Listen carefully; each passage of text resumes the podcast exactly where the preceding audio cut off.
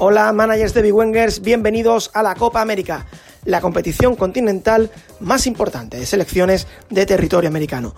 12 serán las selecciones que lucharán por hacerse con el título desde el próximo 14 de junio.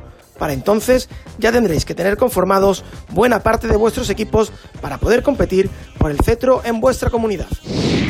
Comenzamos por hacer un breve repaso sobre la estructura del torneo y los conjuntos que componen cada uno de los tres grupos con los que se iniciará el campeonato. La Copa América tendrá tres jornadas que servirán para buscar la clasificación para los cuartos de final.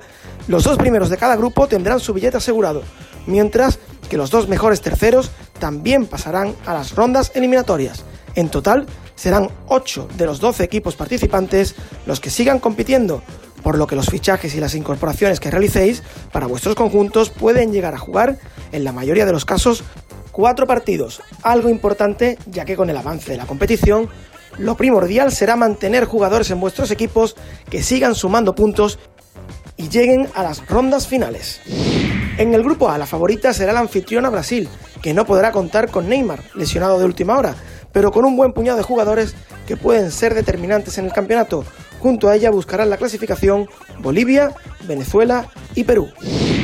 En el grupo B, la Argentina de Messi y el Kun parte con la vitola de aventajada, si bien Colombia, con James Rodríguez a la cabeza, tratará de pelearle el primer lugar del grupo. Completan el segundo grupo Paraguay y Qatar. En el grupo C, Uruguay aparece en el escenario como gran aspirante al primer puesto, sobre todo después de recuperar a Luis Suárez, que formará pareja con Cavani. Ecuador, Japón y Chile buscarán su pase a los cuartos de final en el grupo que parece presentar mayor nivel de los tres.